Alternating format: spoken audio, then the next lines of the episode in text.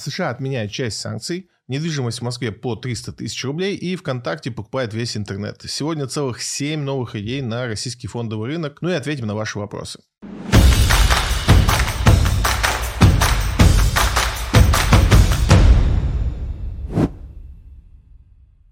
США разрешила операции с Россией по удобрениям, продуктам и лекарствам. Ну, там сверху они еще сняли санкции с «Газпромовской» дочки в Германии.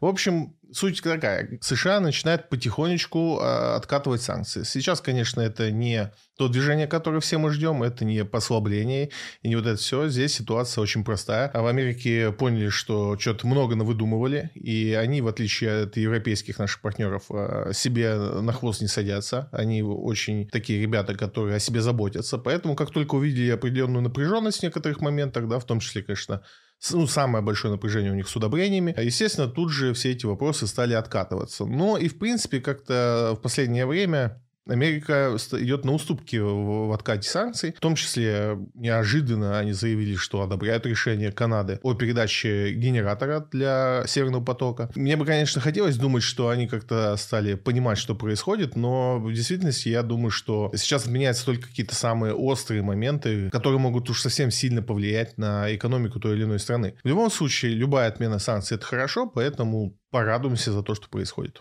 Это у меня вопрос из зала. А что да. наших заокеанских друзей? Это проблема с а, лечением, не хватает продуктов, да? Вот они решили о нас а, в какой-то веке подумать, да? Ну, они не о нас подумали, они все-таки прежде всего о себе подумали. Ну, конечно, это мы же с тобой уже даже говорили на подкасте об этом, да, что все, вся экономика мира, она переплетена, и, условно говоря, да, мы там, может быть, не, не фарм-гиганты в рамках мира, да, но и в том числе мы производим какие-то фармапрепараты, ну, или ингредиенты к ним, которые так или иначе покупает весь мир. И в том числе удобрения. Ну, удобрения у нас они самые дешевые и очень качественные. И вопрос, что без наших удобрений, ну, сложно будет многим, в том числе американцам. Ну, они нефть нашу покупают, они много чего нашу покупают. Это просто, ну, так звучит, что, знаешь, там, Америка самодостаточная. Ну, не всегда. Бедные ребятки прям. Ничего не справится. Так, наша регулярная э, рубрика «Признаемся в любви АФК-системе». АФК-система создаст крупный рыб рыбопромышленный холдинг на Камчатке. АФК-система уже достаточно продолжительное время скупает активы, связанные с производством рыбы э, в том или ином виде. Это и выращивание рыбы, и производство, и конечный продукт, вылов и так далее. Собственно, новость в том, что она покупает еще две крупные доли в комбинатах на Камчатке, и, в принципе, уже формируется такой у него большой э, пласт э, направлены на рыбную отрасль. Глобально понятно, что происходит, да, так как мы, в принципе, зависим от э, импорта рыбы, и у нас классические постсоветское время мы рыбу покупаем за границей. Норвегия, Финляндия – это наши, там, сказать, традиционные партнеры. Плюс у нас из э, Чили много рыбы поставляется. И из других частей Южной Америки, в том числе из Китая и Таиланда, мы закупаем много-много продуктов. И у нас со своим производством всегда были какие-то проблемы. И даже в тех регионах, где у нас э, рыболовство традиционный промысел, там такие как Мурманск, Дальний Восток, э, с рыбой не все в порядке. И, конечно, приход АФК-системы в этот сектор очень позитивно, прежде всего, для людей, потому потому что, ну да, АФК-система никогда не делает ничего просто так. Это не государственная компания, она не работает э, в рамках государственной повестки, то есть она делает бизнес, и это значит, что эта часть бизнеса, она будет э, более прозрачная и создать определенную конкуренцию, в том числе там, в тех областях, где АФК-система присутствует. И для нас, как потребителей, это всегда плюс. Э, это значит, что в скором времени мы увидим свою хорошую, качественную рыбу местную, что не может не радовать. Ну и опять же, для акционеров АФК-системы тоже такой положительный момент. Да? Там, э, рыбная отрасль, она достаточно ну, не то что сказать высокомаржинальная, но интересная с точки бизнеса. Там много коррупции, много сложных и непрозрачных схем, но это все, как правило, не относится к экосистеме, когда они приходят в такие структурные бизнесы. Я думаю, что это будет хороший э, такой денежный поток в ближайшие, там, след, ну, точнее, в следующие пять лет. ФК-система сможет оттуда много заработать, поэтому пристально смотрим за, за этим направлением ее деятельности. А у меня вот вопрос, э, как это пояснение за рыбку, пожалуйста. Давай. Вот вчера были с подружкой в ресторане, и ну, достаточно известном в Москве. И что меня удивило, значит, а, а, карта мира, и там, значит, написано, эту рыбку вам привезли из Вьетнама, эту рыбку привезли из Турции, значит, mm-hmm. эту еще откуда-то, и только одна точка на карте — Сахалин. Да. Вот ты уже сказал, что там это какая-то там коррумпированная сфера и так далее. Да. А вот помимо этого, почему у нас ну, такая проблема с а, рыбой? Это можно очень долго об этом говорить, на самом деле. Ну вот Но если вкратце, там, ну как-то Если коротко, то промысел э, в нашей стране из-за странного подхода к регулированию законами этих вопросов, он э, в какой-то момент оказался в таком состоянии, что все, что ты ловишь с берегов России, намного выгоднее увозить на Запад. И, соответственно, закон э, так вот по-дурацки спроектирован, что не очень выгодно отправлять ту рыбу, которую ты поймал, на местный какой-то вот, э, на местный рынок. Если уж ты вывел корабль, то уж давайте ловить там для японцев условного краба. И эта ситуация потихонечку меняется, там не все получается. То есть обновляют там э, то, как выдаются квоты. То есть теперь там квоты выдаются только если ты свои корабли запустишь и так далее. Ну, то есть государство в этом плане работает, но очень медленно. Очень медленно. Почему я, собственно, радуюсь, что АФК туда приходит. АФК приходит обычно, э, когда в такие отрасли, она способна, у нее есть ресурсы, ее знают, ее знают как хорошего управленца, и она способна государство, ну, как немножко растормошить в этом плане, чтобы они там поторопились вот, с нужными законами там, и со всеми этими вопросами. Поэтому я считаю, что в принципе, для страны это очень позитивный момент, что ФК-система идет вот в этой отрасли. Угу, ну, будем надеяться. Добыча газа «Газпрома» за 6,5 месяцев сократилась на 10%. И, соответственно, экспорт газа сократился на 10%. Пока это все не смертельные цифры, и там не очень до конца понятно, как это посчитали, там с учетом Китая, потому что вроде как в Китае он вырос. То есть э, в самом релизе написано, что сократился экспорт э, в страны дальнего зарубежья, но не уточ... и отдельно приводится, что в Китае поставки увеличились. На 10% упали поставки вместе с потоком Китая. Это, конечно, очень много, и тут надо уже начать переживать. Если это считалась условно Европа, и, Китай считается отдельно, то 10% это, конечно, мало, и вообще ничего страшного, поэтому, э, смотря как посчитали, надо чуть уточнений по этой новости, чтобы понять, страшно или нет. Но в любом случае, ну, позиция понятна, будет еще сокращаться объем. Да, до зимы не так далеко, и в какой-то момент, конечно, это все развернется, но пока имеем то, что имеем, не самое жаркое лето, не такой большой спрос на газ, вся вот эта геополитическая ситуация, конечно, сейчас будет так или иначе поставки сокращаться. С чем связано просадка по добыче не очень понятна, потому что вроде как анонсировалась ситуация, что добычу сокращать мы не будем, потому что есть много э, резерва у нас э, в подземных хранилищах. Но, опять же, релиз очень короткий, не очень такой, много дает информации, о чем речь, поэтому будем посмотреть, что будет дальше. СМИ узнали содержание седьмого пакета санкций ЕС. Ну что, пакеты с пакетами, э, значит, наш любимый, давно уже их не было. Шестой мы пережили, теперь у нас как бы тут подходит седьмой пакет, и всем же любопытно, что там будет. А из того, что смогли пронюхать журналисты, ну, ничего интересного. То есть точно не будет никакого запрета по газу нового, точно не будет каких-то новых разрывающихся санкций. И пока на данный момент все это выглядит как то, что вроде как предыдущие пакеты так себе работают и быстро нашли лазейки, обходные пути пути для них, и поэтому вот седьмой пакет, он будет латать дыры от прошлых пакетов, поэтому пока ничего страшного и интересного там не будет. И, и вопрос, как быстро этот э, седьмой пакет, в котором по сути ничего нету из новых санкций, как быстро его примут, и что из этого получится. Потому что ну, пока мы видим, что вот этот санкционный маховик, э, он как-то замедляется, это, безусловно, хорошо. Понятно, что уже как бы такой истерии вокруг происходящего нету, и, в принципе, там уже из того, что можно было легко ввести, все ввели.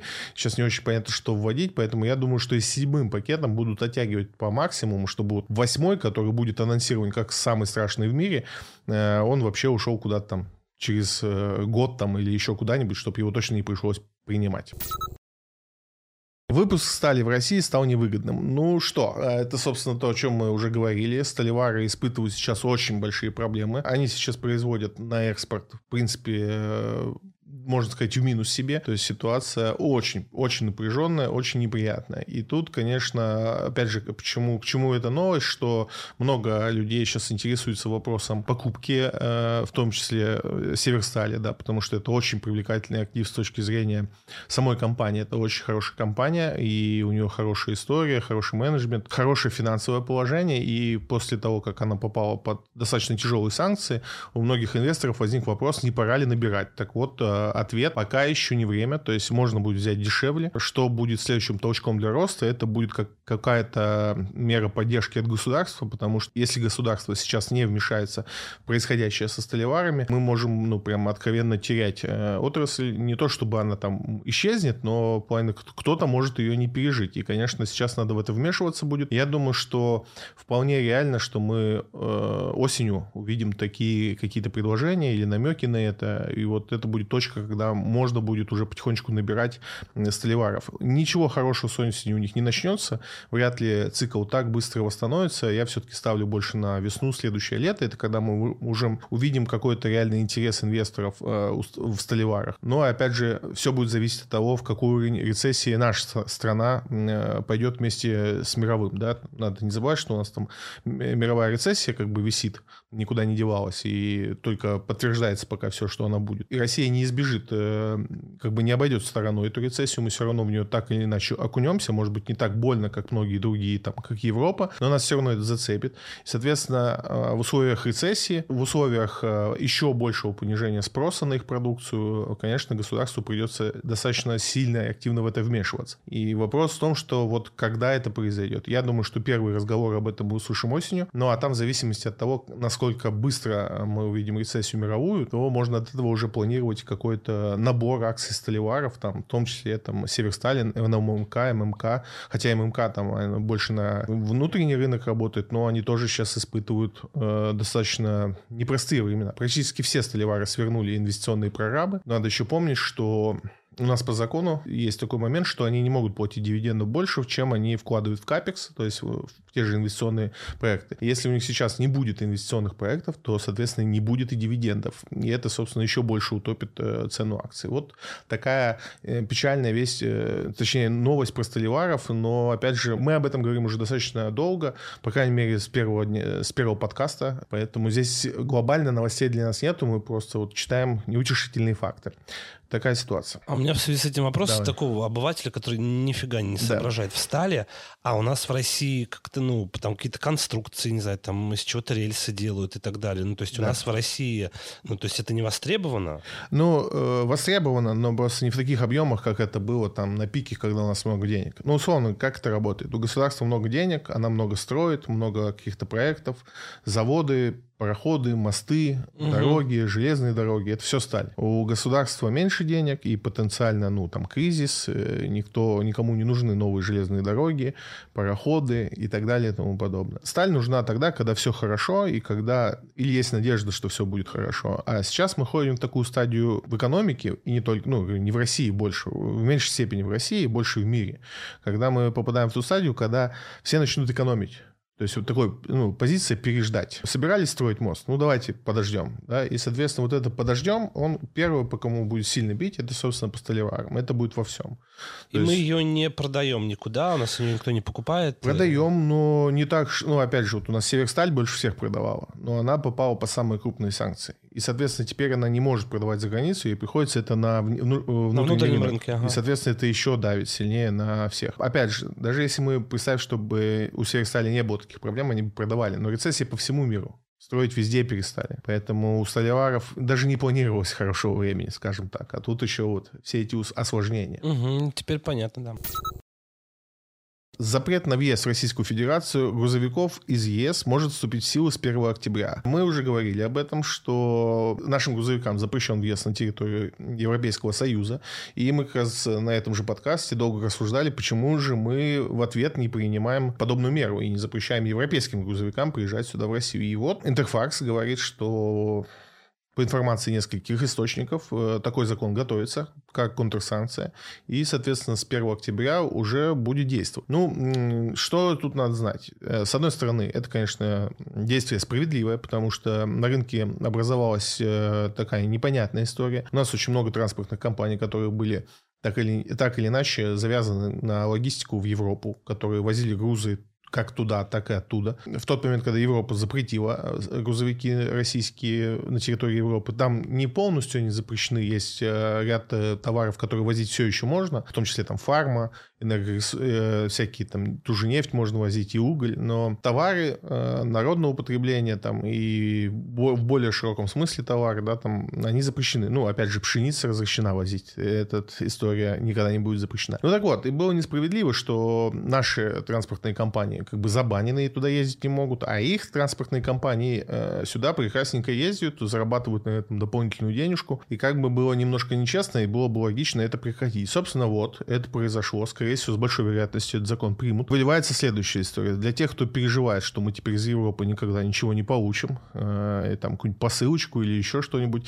не переживайте. В принципе, уже давно э, и на территории Европы, и на территории России позаботились об этом. На территории Беларуси у нас будут хабы перегрузочные. То есть ситуация будет следующая. Если груз едет в Европу из России, то он заезжает в Белоруссию, там на парковке его отсоединяет, присоединяет э, к европейской фуре, и она везет на территорию Европы. И ровно то же самое в обратную сторону. То есть по факту логистика добавляется, к логистике добавляется один э, логистический узел по перегрузке, перецепке точнее, и все работает как работает. Это ну, в той системе, в которой мы сейчас находимся, да, то есть в системе, когда европейские машины сюда ездят, а отсюда не ездят, э, система с перецепкой Беларуси, она, на мой взгляд, более интересна, опять же, для нашего бизнеса, потому что было несправедливо, что наши компании не зарабатывают на грузоперевозке в Европу. Теперь у нас четкий приоритет, то есть до Беларуси возят они, от Беларуси возим мы, всех все устраивает, все будет вестись. И тут еще хороший, хороший момент, что, по сути, появление там закона с нашей стороны, он э, для всех грузоперевозчиков уже ограничивает правила. Если до этого момента все боялись, что будет, что Россия ну, может какой угодно закон принять, и никто как бы не расширял свои э, планы то есть ты не мог себе спланировать купить новую машину, потому что ты не знал, какой будет ответ у России вот на их санкции. Теперь мы это знаем, это успокоит рынок и, в принципе, наладит э, всю грузоперевозку, которая сейчас сломалась, и вот последние несколько месяцев мы ее могли на себе испытывать. А означает ли это, что ценничек на продукты, ну, там, на какие-то, которые переводят, тоже скаканет, потому что там какая-то новая логистическая система? Ну, нет, он не скаканет. Я не думаю, что он вырастет, он может чуть понизиться. Понизиться? А, да, потому что, смотри, европейская фура это всегда дороже. Европейская фура, которая едет по территории России, а это самая длинная. Ну, то есть с точки зрения плеча логистического, фура по Европе едет меньше, чем по России. Ну, в зависимости от того, куда она едет, ну, так или иначе. И, соответственно, сейчас, так как ей запретят сюда ездить, она будет выгружаться в Беларуси и уезжать, а, а здесь уже будут возить российскими фурами, а это дешевле.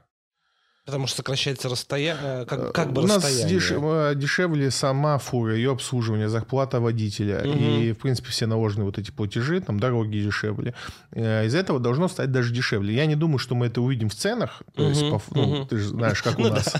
Главное, верхнюю планку занять, ниже мы не падаем. Но я думаю, это не будет точно поводом поднять цены, потому что логистика не удорожается э, в этот момент. Ну и белорусы, я думаю, так вообще счастливы. Аналитики Центрального банка. Спад экономики России будет менее глубокий, но более длительный, чем ожидалось. Тот экономический спад, который ожидалось э, в свете пакетов с пакетами не произвел такое впечатление э, ни на кого и на экономику России тоже. Собственно, она э, снизилась э, значительно меньше, чем планировали все, кто только мог планировать. Но на самом деле то, как сегодня выглядит наша экономика, не мог предположить никто, ни один самый смелый прогноз бы не оправдался, если бы человека об этом спросили в январе. Ну, то есть, представьте ситуацию, вы в январе человеку рассказываете, экономисту или просто умному человеку, говорите, смотрите, против России будут введены вот такие, вот такие, вот такие ограничения, что будет с ее экономикой. И вот ни один э, самый позитивный сценарий не предполагал, что наша экономика так стойко это все выдержит. И это, опять же, я сейчас тут не к тому, что гордитесь нашей экономикой, но можно гордиться Центральным банком, он у нас просто, правда сделал великие дела, чтобы это произошло. Так вот, эм, о чем говорят аналитики Центрального банка, что да, э, спад не такой большой и сильно больше не будет, чем сейчас, да, то есть мы хуже жить не будем, но э, мы теперь э, на дольше в эту историю попали. То есть если раньше предположения были такие, что мы упадем, наша экономика там упадет на 50-60, ну там по-разному ванговали процентов, ВВП у нас там улетит в какие-то минуса, мы из этого там в течение двух лет выйдем, то сейчас аналитики ЦБ говорят, что нет, так сильно мы не упадем, а вот выходить мы будем э, сильно дольше. Короткий итог. Э, все у нас не так плохо, как могло быть, но будет еще плохо какое-то долгое время и дольше, чем ожидали. А вот сколько ожидали, собственно, аналитики ЦБ не говорят. Я так понимаю, что речь о вот этих двух годах, когда они предсказывали э, очень, очень незначительное падение по ВВП. Я так предполагаю, что теперь мы говорим о четырех годах или больше. В БРИКС сообщили о возможности вступления Египта, Турции и Саудовской Аравии. Ну, тут давайте поболтаем. Во-первых, э, для тех, кто не знает, что такое БРИКС. Сначала это был БРИК, э, это была Бразилия, Россия, э, Индия и Китай. Вот эти четыре страны, можно сказать, там объединились вокруг идеи того, что Америка не может быть гегемоном экономическим и политическим одним в мире, и что эти страны могут составить ей конкуренцию. В основном это не было на тот тот момент э, чем-то вообще какой-то силой, так сказать, не было каких-то амбициозных планов, просто такие э, страны, которые не дружили с Америкой, не то, что они с ней враждовали, но не дружили, они решили объединиться в некий союз и такой, ради идеи того, что а, давайте попробуем, может быть, что-то из этого выйдет. Позднее к этому союзу подключилась э, Южноафриканская республика, и, э, собственно, так сформировалось уже конечное ее название. Это БРИКС э, по названиям первых букв, ну и там, и потому что это похоже на кирпич по-английски. Короче, всем понравилось название, такое осталось. Так вот, э, эм, все больше и больше в последнее время, да, там вокруг стран БРИКС происходит э, каких-то таких э, новостей, что вроде как именно они могут составить конкуренцию Америке, в том числе, если мы верим э, прогнозам э, Рэя Далио, то, собственно, БРИКС как раз та сила, которая это может совершить. Если сегодня там к БРИКСу реально присоединится Египет, Турция, там, Саудовская Аравия, там еще там какая-нибудь Аргентина, это больше, больше часть населения Земли, то есть это огромный альянс по... Ну и по экономике это си- сильнее, чем там, G7 тот же. Ну и в принципе, я так понимаю, что эти силы будут между собой противостоять. И сегодня пока рано говорить о том, что БРИКС является такой же силой, как э, G7. Во многом потому, что в БРИКСе нету такого э, какого-то контрольного лидера, как э, в G7. G7 все-таки классический есть э, Америка, которая всем рассказывает, э, как им жить. Э, в БРИКСе это невозможно. Ну, не то, что невозможно, может быть, это возможно, и, возможно, когда-то Китай будет там всем рассказывать, как жить, но сейчас этого не происходит. Сама идея БРИКСа возникла на Э, экономическом форуме в Питере, инициаторами была Россия, но Россия там никак не проявляет, да и не может особо, ну, как бы мы не можем что-то там указывать, как жить Индии или Китаю, но это же нереально. Поэтому сейчас, я так понимаю, что популярность набирает формат БРИКСа, когда никто не главный, да, в принципе, все там на равных пытаются улучшить э, жизнь в своих странах. Этот формат э, всех, всех устраивает. То есть, когда нет определенного гегемона, который через другие страны решает собственные проблемы. Ну и, собственно, э, сейчас звучат какие-то предложения из разряда, «А давайте страны БРИКС там упростят таможенные правила внутри торговли для этих стран. Или более радикальные. Недавно прилетело, что страны БРИКС неплохо было бы сделать им свою валюту, что-то наподобие евро и Евросоюза. Это пока все звучит неубедительно, и пока каких-то действительно действительно шагов от БРИКС мы не видели, и, возможно, еще не скоро увидим. Но это, э, знаете, как вопрос с ОДКБ. ОДКБ э, — это союз э, по безопасности, который по факту копирует НАТО, и долгое время у нас в ОДКБ не было ничего, ну, то есть там вообще ничего не происходило, ничего там периодически собирались и, и ничего не делали. Вообще ни, ни в новостях их не было. Ну, собирались они там раз в год, кто-то, кого-то назначали там главным. Но когда случились события в Казахстане, Казахстане. Уж не знаю, кто вспомнил о том, что у нас существует УДКБ. И силы УДКБ очень быстро среагировали на конфликт. Я бы даже сказал, молниеносно среагировали на призыв на тот момент, кто возглавлял Армению у нас УДКБ, и отработали там на 5 с плюсом. Тот договор, на котором они, собственно, и базировались. И вот с БРИКСом может быть случиться то же самое. То есть, и, собственно, почему сейчас о БРИКСе снова заговорили, именно смотря на ОДКБ. Потому что тоже казался такой марионеточный договор какой-то там.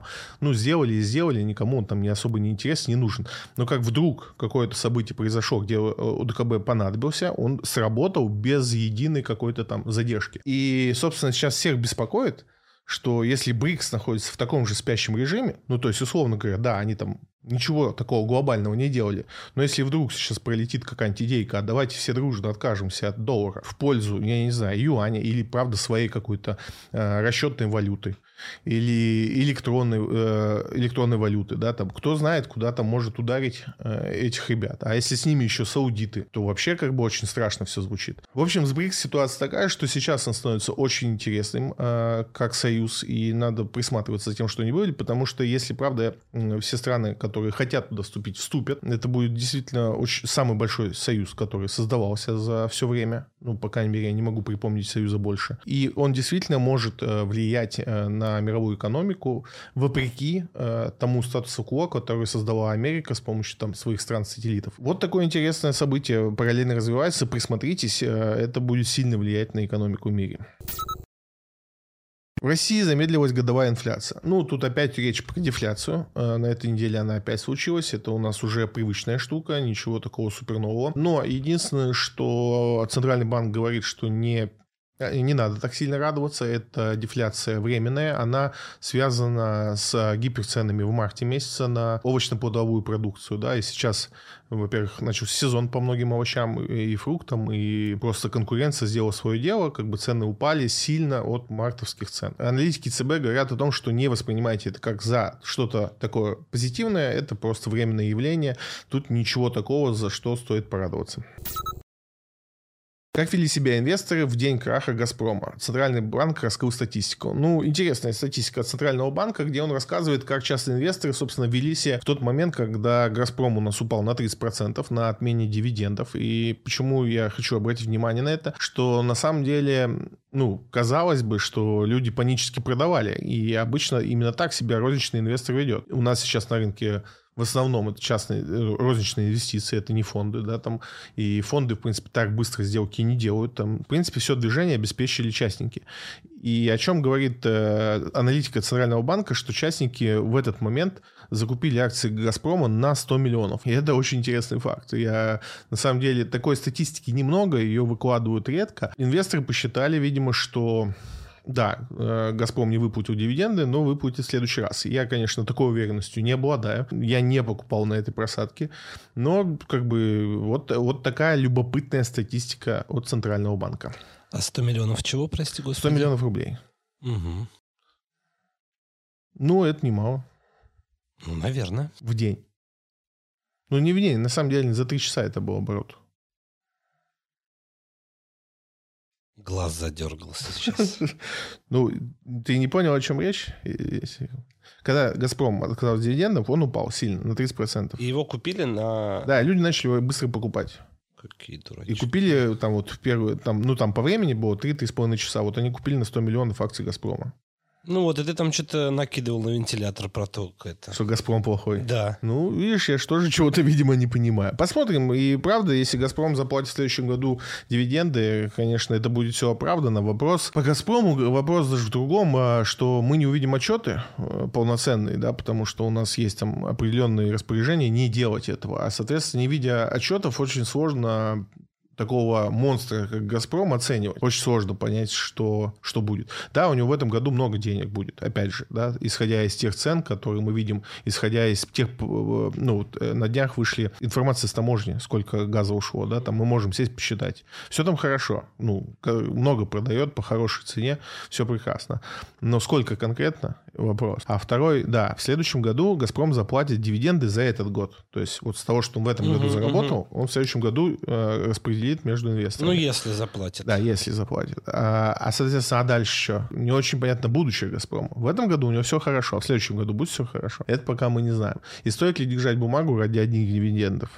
Потому что она же упадет, потому что все же, как только дивиденд заплатят, зачем тебе больше «Газпром»? Ты его будешь продавать. Не улетит ли она там на 50 рублей бумажка? Короче, вопросов сильно больше, чем просто, типа, смотри, какая классная.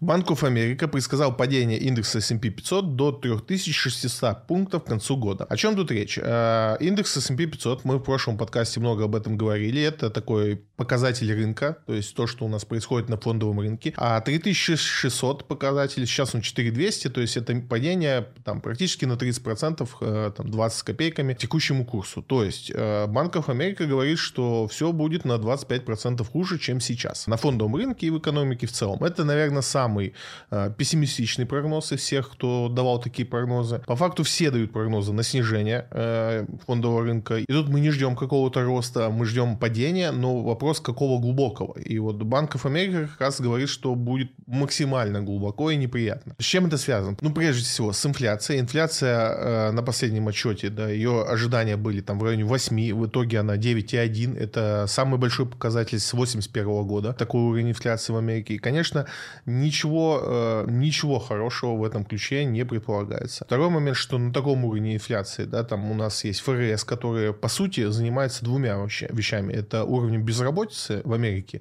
и э, управлением инфляцией. И сейчас у ФРС с таким уровнем инфляции развязаны руки. Э, это значит, что они будут активно и агрессивно поднимать уровень э, процентной ставки. Многие из аналитиков предполагают, что это 1%, а это, по сути, ну, близко к краху фондового рынка американского. Естественно, это по касательно коснется всех рынков, э, так или иначе. Это все продолжение истории э, которая приближает нас к мировой рецессии. Все вот эти звоночки, и, к сожалению, к сожалению, э, ничего другого мы не слышим. То есть нет никакого позитива. Позитив можно услышать какой-то локальный, что, смотрите, вот эта компания неплохо отчиталась. Но если посмотреть в другую сторону, то там финансовый сектор отчитался у нас, там Golden, Golden Sachs отчитался на, не так давно, и там все плохо. То есть пока отчеты, которые выходят, а у нас сейчас такой отчетный месяц происходит э, в Америке, по тем компаниям, которые отчитываются, мы не видим супер чего-то интересного. Да, там э, локально какая-то компания, там одна, две, три неплохо отчитались, все остальные отчитываются очень грустно и ниже, чем э, этого ждали аналитики. Поэтому продолжаем падать в большую дробь. Попробую спросить, ну так, знаешь, Давай. это как-то из очень далека, если ты поймешь, о чем я спрашиваю. В прошлом подкасте мы с тобой говорили о том, про вот этот индекс и так далее. Да. И мы говорили в том числе, что там условно нормально зарабатывать инвестору в год 9% в долларах. Нет. А, Лучше, чем индекс. Лучше, чем индекс. Да. Ну вот я слышал 9%. Да, если усреднить все года, за все года, угу. то это получается 9% вот. в год.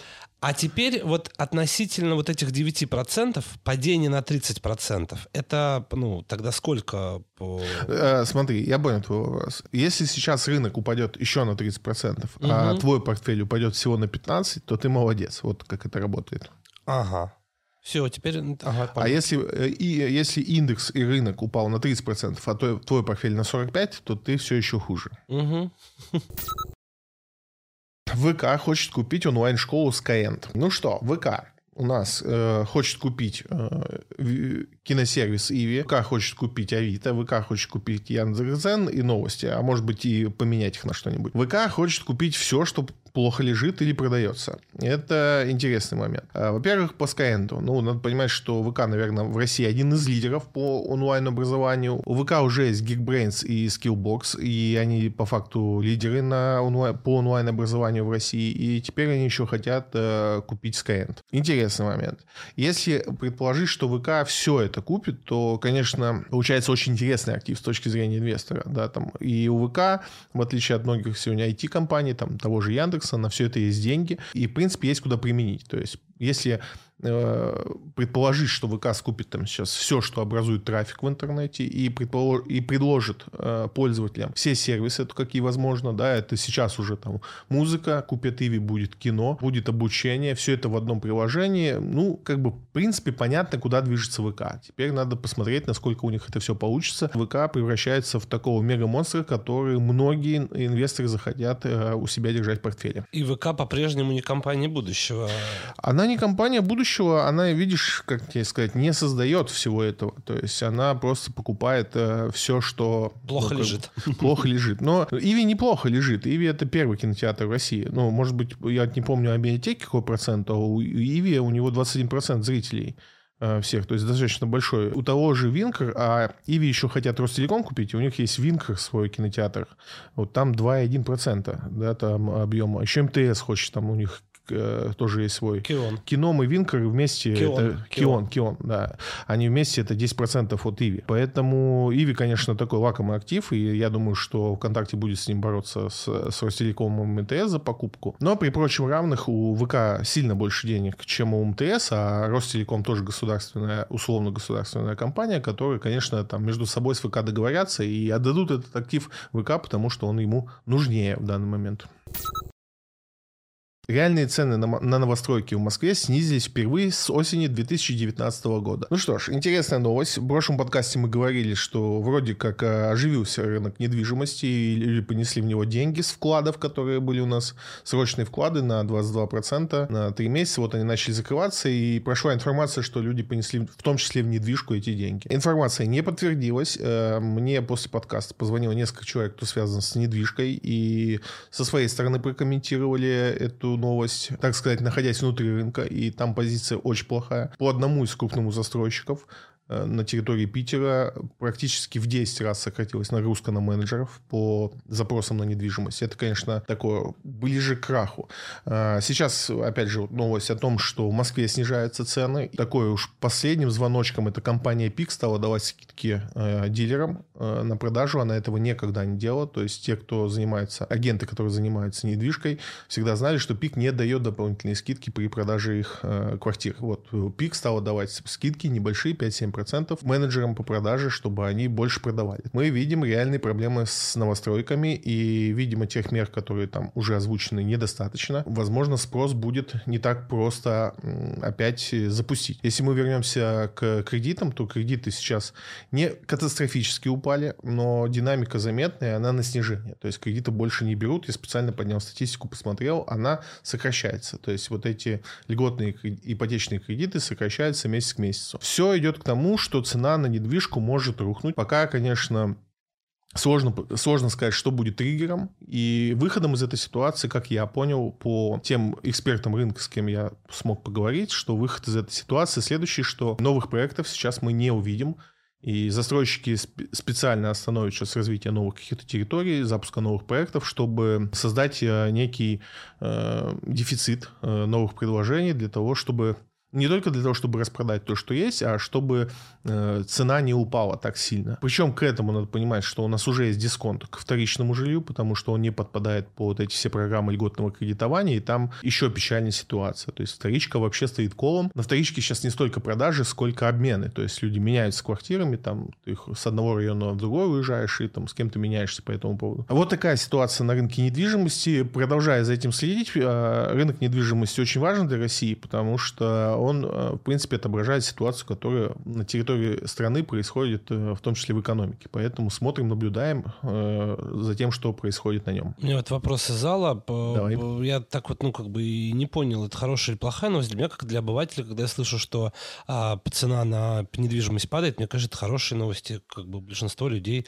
там сможет позволить себе купить квартиру не за очень много денег, а за Чуть поменьше. За немножко. За немножко, да. Смотри, э, ну да, но нет. Ситуация следующая, что если рынок недвижимости падает, э, соответственно, это ведет к сокращению многих вещей, в том числе заработных плат, потому что э, строительный бизнес, он, в принципе, связан э, косвенно с кучей других э, бизнесов которые за собой тянутся. То есть он э, создает очень много рабочих мест. Да, вот это, эти... я, это я понимаю. Стройка, там какие-то да, Соответственно, если э, маржинальность бизнеса падает, эти люди будут получать меньше денег и прибыли э, вот по всей цепочке. Второй момент, что в основном цены вообще когда-либо падают в двух ситуациях. Когда переизбыток предложения или когда ни у кого нет денег на его покупку. И тут сам факт того, что рынок падает, ничего страшного, а тут скорее важнее, почему он падает. И если мы в этом вопросе копнем, то Тут Скорее всего, второе, да? Что... И то, и то сложилось. Во-первых, когда появилась льготная ипотека, все взяли, даже тот, кто особо не хотел брать, да, э, потому что, ну, как бы экономический момент сложился такой, что хотелось взять. Может быть, из-за того, что вот эта э, пере, перепокупка, да, она сломала нормальное течение дел, и если бы этого не было, то бы сейчас было все нормально. А может быть, потому что у людей денег больше нету. То есть мы не знаем, почему сейчас это происходит, почему не покупают квартиры, потому что, опять же, исторически недвижимость, ну, это абсолютно правда, что это, в принципе, тоже тоже инвестиционный продукт, да, который исторически людям интересен, он понятен, он не такой сложный, как фондовый рынок. То есть, в принципе, вход в него, э, тебе для этого нужны только деньги и никакие, ну, там, и ну, немножко ну, знаний. Да. То есть ты даже, ну, самый простой человек понимает вот эту структуру инвестиций, когда ты покупаешь квартиру, сдаешь и получаешь бабки. Ну, то есть, типа, все просто. И поэтому он, в принципе, недвижка, в принципе, рассчитывается ее стоимость, э, понимание ее стоимости, оно тоже имеет вот такой, как э, фондовый рынок. Фондовый рынок падает, это плохо. Угу. Ну, глобально. Угу. Так с недвижкой. Если недвижка падает, это значит, что есть какие-то события. То есть недвижка это всего лишь, э, ну, как признак чего-то ну, чего, точнее, угу, угу. симптом какой-то болезни. болезнь. Теперь угу. осталось понять, э, насколько эта болезнь плохая. Так как сейчас данных недостаточно, чтобы понять, что происходит, э, надо просто пристальнее понаблюдать, чтобы, может быть, какая-то еще один симптом появится, и мы тогда точно сможем поставить диагноз. Угу. Пока вот мы имеем тот факт, что э, цена, цены снижаются. А второй факт, который интересный, что этому противостоит информационное поле. То есть, если невнимательно посмотреть новости, то по новостям будет казаться, что все хорошо, и недвижка разлетается, как горячие пирожки. Но если копнуть чуть глубже, то становится понятно, что это совсем не так. И в том числе у меня такое впечатление сложилось, когда мы записывали прошлый подкаст, я как раз говорил о том, что в недвижке все хорошо, вот смотрите, люди понесли деньги. У меня было такое ощущение, когда я это говорил, то есть по тем новостям, что я читал, у меня сложилось впечатление, что там все хорошо. А потом я поговорил с ребятами, кто угу, действительно этим занимается, и мне рассказали грусть всю, которая там происходит. Я начал читать новости, и я понял, что если чуть ниже ты опускаешься и читаешь угу. более точно, ты понимаешь, что да, это не все так хорошо. В России оценили рост торговли с Мексикой. И это, наверное, вообще первый раз, когда я говорю слово Мексика и Россия вслух э, в эфир. Потому что обычно, когда мы говорим об экономике там, нашей страны, э, редко попадается из э, Мексика в этой всей истории, потому что наш торговый оборот недостаточно незначительный, и она вообще, в принципе, никогда себя не проявляла особо. Особенно тем, что США никогда не был нам каким-то близким партнером, с которым мы там сильно дружим, а Мексика находится в том числе под влиянием Америки, и там уже из этого можно понять, что у нас с Мексикой, в принципе, чего-то связывающего не должно быть.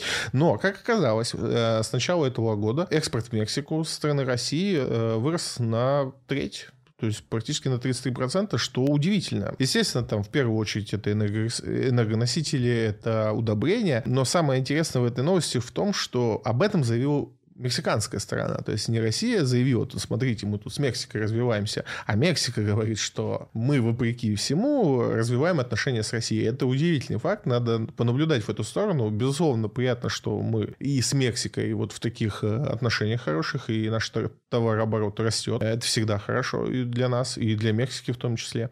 Но вот, э, правда, неожиданно за последние два года, сколько я внимательно слежу за экономикой страны, никогда не попадалась мне Мексика вообще вообще в поле обозрения.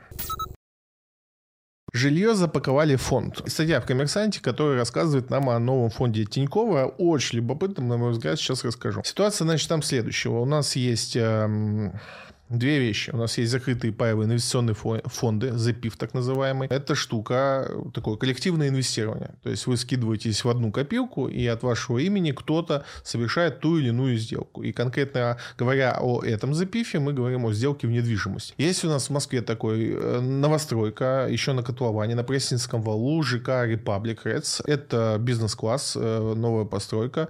И Тиньков предлагает сделать следующее. Он предлагает скинуться деньгами закупить купить э, недвигу по цене э, недвижимости на котловане, то есть это бизнес недвижимость в Москве, и, собственно, через там три года поиметь 40% прибыли на том, что эти квартиры продадутся, э, или апарты, я вот, честно говоря, там не уточнил, что это по форме, по форме собственности.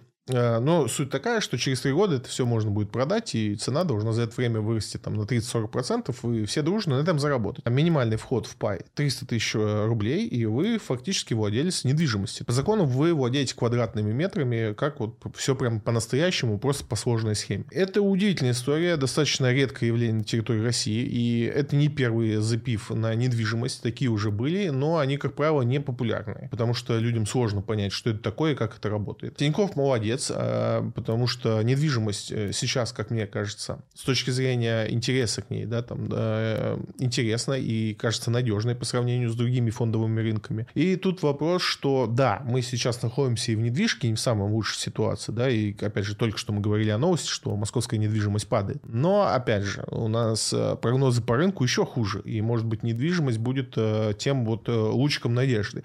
Я сам не инвестирую в этот фонд, просто рассказываю вам эту новость как некую новость того, что у нас все еще происходят интересные события на фондовом рынке.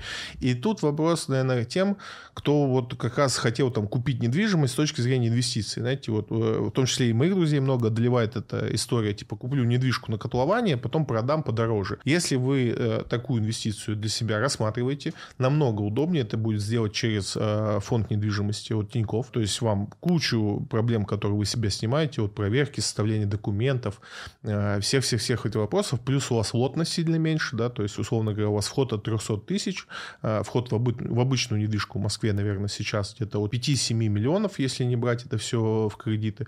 В общем, э, опять же, для тех, кто интересуется так, такого рода инвестициями, мне кажется, супер классная идея. Для себя не рассматриваю эту историю, потому что не верю сейчас э, в недвижку. Я не эксперт по недвижимости, но мне не кажется, что сейчас самое лучшее время для ее покупки. И опять же, на мой взгляд, сейчас намного интереснее покупать недвижку через э, ипотечный кредит, э, если он у вас ниже ставки рефинансирования, то есть он какой, под какую-то льготу вам попадает, там, неважно какую. А вот прямое, прямое инвестиция, то есть прямая покупка на котлование с целью дальнейшей перепродажи, не уверен. Тут надо, конечно, какого-то эксперта по недвижке, можем даже, наверное, такого позвать и поковырять его, чтобы он нам рассказал, насколько это все имеет смысл. Но сам факт того, что это существует, это доступно, вы можете этим воспользоваться даже будучи неквалифицированным инвестором, что тоже редкость, потому что у нас есть запифы, э, даже сейчас и не один, и даже не 10, но вы должны быть квалифицированным инвестором, чтобы в них зайти. Этот запиф э, доступен э, любому человеку, у которого есть брокерский счет на Тинькофф инвестициях. Да простят меня твои зрители, да. а, значит, я надеюсь, они умные люди, не все поняли, я не понял ни черта. А можно теперь а, все то же самое, но по-русски. По К примеру, у меня вот сейчас в кармане лежит 300 тысяч да. рублей. Смотри, нет, не с этого начнем. Смотри, если у тебя когда-то в жизни была идея, что надо инвестировать в недвижимость, ну, зачем-то, да, там вот сейчас, типа, знаешь, э, как купить на котловане, а потом продать, когда построят. А, к примеру, если я хочу купить на котловане и жить там до конца Нет, своих это тогда не про это. Это именно с целью перепродажи, э, то есть вот заработать на перепродаже. Только такая цель сейчас рассматривается. Хорошо, то есть у меня условно есть 300 тысяч рублей. Неважно, вот у тебя должно быть 300 плюс. И вот эта идея. Если у тебя есть идея такая, купить на котловане, а потом продать, у тебя возникает ряд трудностей. То есть тебе надо выбрать, что это за квартира. Ну, типа окна, вид, однокомнатные, двухкомнатные, объединенные комнаты. Куда окна, север, юг. Э, потом принять ее, чтобы там были все достроено, доделано. Потом ее перепродать, найти покупателя, давать объявление на Авито и так далее. То есть куча геморроя. Да, но я правильно понимаю, что я разово заплатил там условно 500 тысяч рублей, да. и через три годика за 12 миллионов рублей продаю кому-то квартиру. Ну, э, никто не знает, сколько она через три года будет стоить. А может, ты ее э, купил за 300, а придется продать за 100. Мы же не знаем цены недвижимости через три года. Нет, ну вряд ли, ну как бы я же понимаю. Вот, же... вот. соответственно, что тебе предлагает Тинькофф? Он говорит, друзья, давайте все соберемся, скинемся, сколько скинемся, настолько и купим. Но если у нас будет 10 человек, и, ну, здесь совсем мало там. Если у нас будет 100 человек, по 30 скинемся, у нас будет 30 лямов, ну, мы откупим одну квартиру. И вот мы ее купили за 30 миллионов. Через 3 года, когда ее построили, она уже стоит не 30 миллионов, а 60. И мы ее продадим, и всем э, в долях раздадим эти деньги. То есть ты вложил 300, вот тебе 600, пожалуйста. А, ну нет, так неинтересно. Ты хотел, чтобы за 300 штук сразу квартиру? Да, я уже готов был выложить вот на стол и пойти Я бы тогда это в подкасте не говорил. Я бы продал все, все, что видишь, и побежал бы покупать квартиры. Shell недополучила 300-350 миллионов EBITDA со второго квартала из-за потери объема Сахалин-2. Взял эту новость э, по одной простой причине. Несколько людей на этой неделе меня спросили по Сахалину-2 и что там происходит, национализация, вот это все. Давайте мы к этой истории вернемся, я чуть-чуть расскажу. Сама новость, что Shell там что-то потерял, не так интересно. Они там потеряли, это не, не потеряли, а пересчитали просто из-за потерь на ковиде и новых там.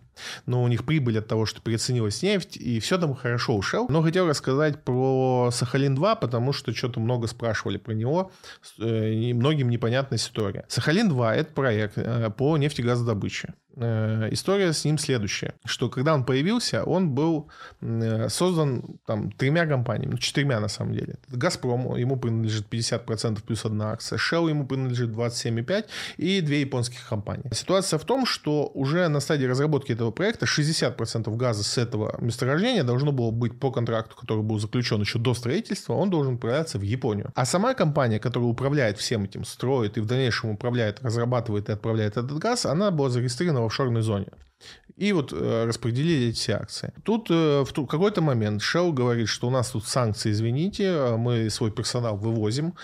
Соответственно, на этом проекте начались огромные проблемы, потому что ну, просто люди встали и ушли, их надо было менять, и это потребовалось деньги, время и мучения. На что наше правительство и в том числе президент э, особо поддержал эту историю, что так дело не пойдет, и что управляющая компания да, всем этим проектом, она должна переехать на территорию России. Что они сделали? Они условно зарегистрировали or и всем тем компаниям, которым принадлежала раньше вот эта доля в офшорной компании, они сказали, что, друзья, мы все понимаем, но мы вашу долю вам с удовольствием вернем, отдадим, э, только заявите о том, что вы готовы это взять. То есть ваша доля это же еще и часть обязательств. Все долгосрочные контракты по этому проекту сохранены, и Япония продолжит получать э, свои 60% газа, которые выработаны. Все, что поменялось, это перенос управляющей компании с офшорной зоны на территорию России. И тут началась паника у всех. Shell сказал, что это национализация, так не пойдет, э, психовал и хлопал дверями.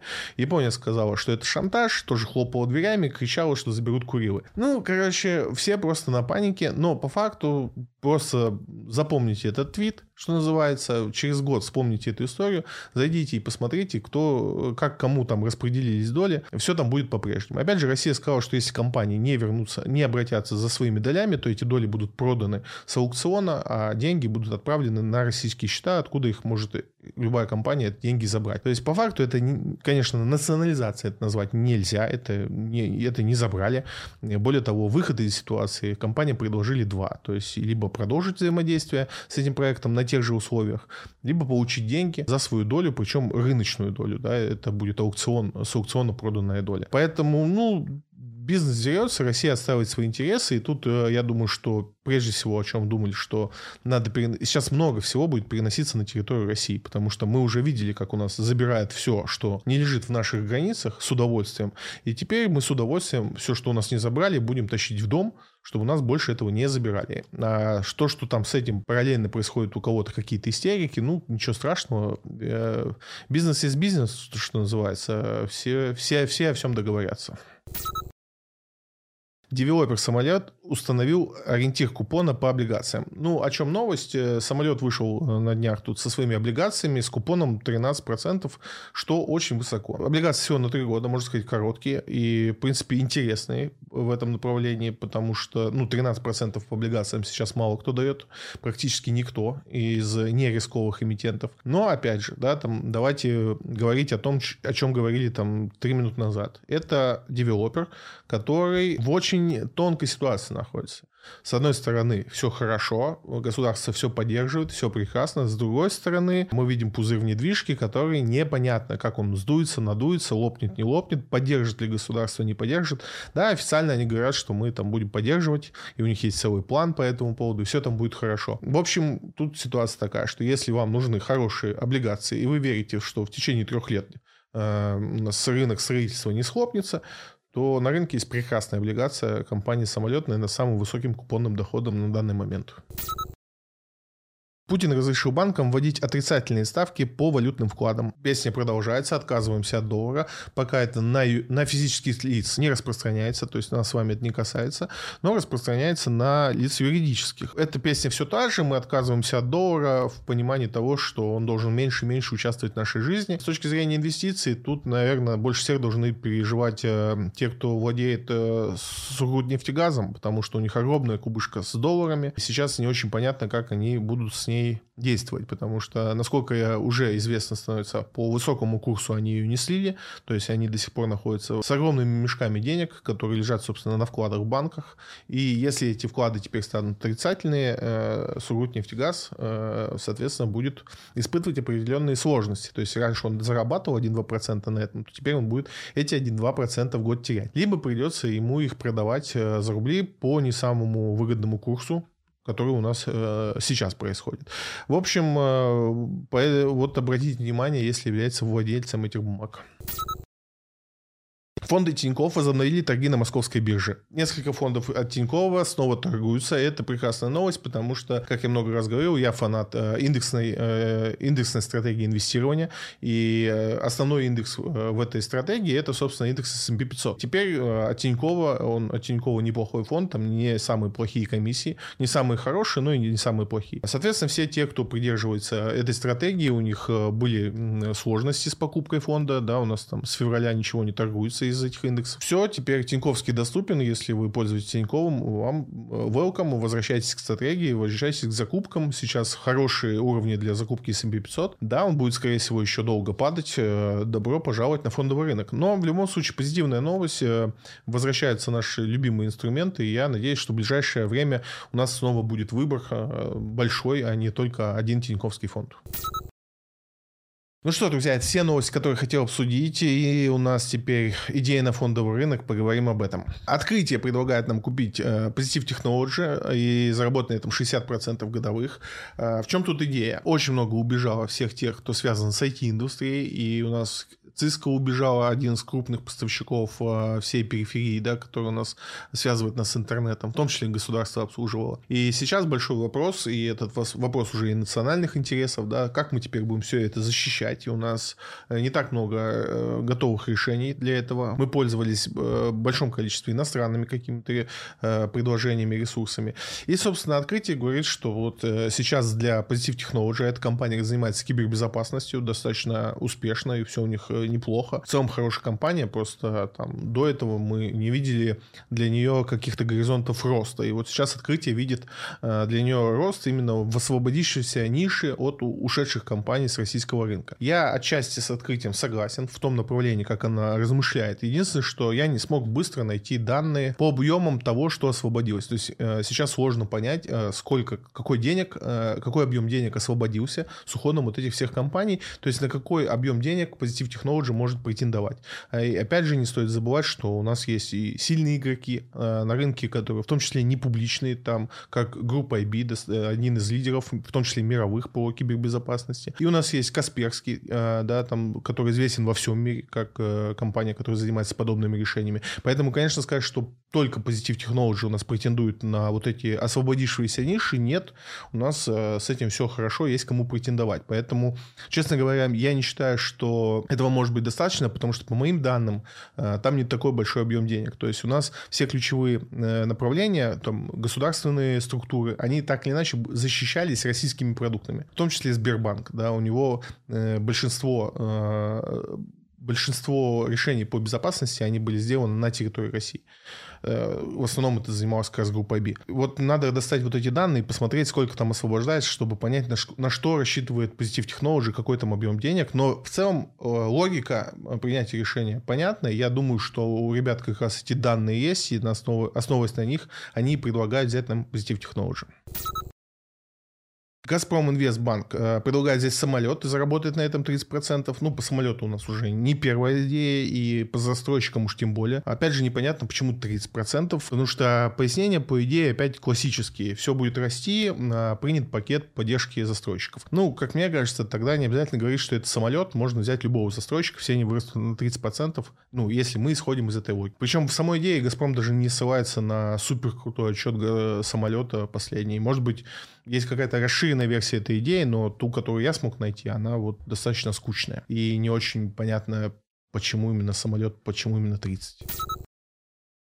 БКС предлагает взять Сбербанк и заработать на этом 32% в год. И его идея кажется обоснованной, по крайней мере для меня. То есть БКС говорит о том, что в банке в принципе все не так плохо, как э, его слили. То есть э, в банке все достаточно хорошо и в принципе, Греф и его команда качественные управленцы и, в принципе, выведут Сбер быстро к тому, э, к тому ситуации, чтобы вернуться на коня, что называется. И вопрос в том, что БКС предполагает, что Сбербанк э, осенью покажет отчет, и этот отчет порадует всех инвесторов. Вопрос остается только один, покажет ли э, Сбербанк отчет. И если ну, на это поставить ставку, ну, это честная ставка, то есть такой, какой прогнозы должны быть. То есть БКС вам предлагает следующую идею Если Сбербанк показывает отчет, почти на 99% отчет будет хороший. Если отчет не покажет, вы эти 30% не заработаете. По сути, вы ставите ставку на это. Покажет или не покажет э, отчет Сбербанка. Четкая ставка на риск, э, риск понятен, легко оценить. Стоит ли делать такую ставку, уже решать вам. Акбарс Финанс предлагает взять полюс, э, полюс золота и заработать на этом 46%. Мы эту идею уже слышали примерно в таких же объемах и примерно с таким же обоснованием. Типа того, что полюс получил весь, э, весь набор санкций, и хуже не будет, и вот сейчас будет отчет, и все будет классно. Я в такие штуки не верю, ну и добавить тут особо нечего.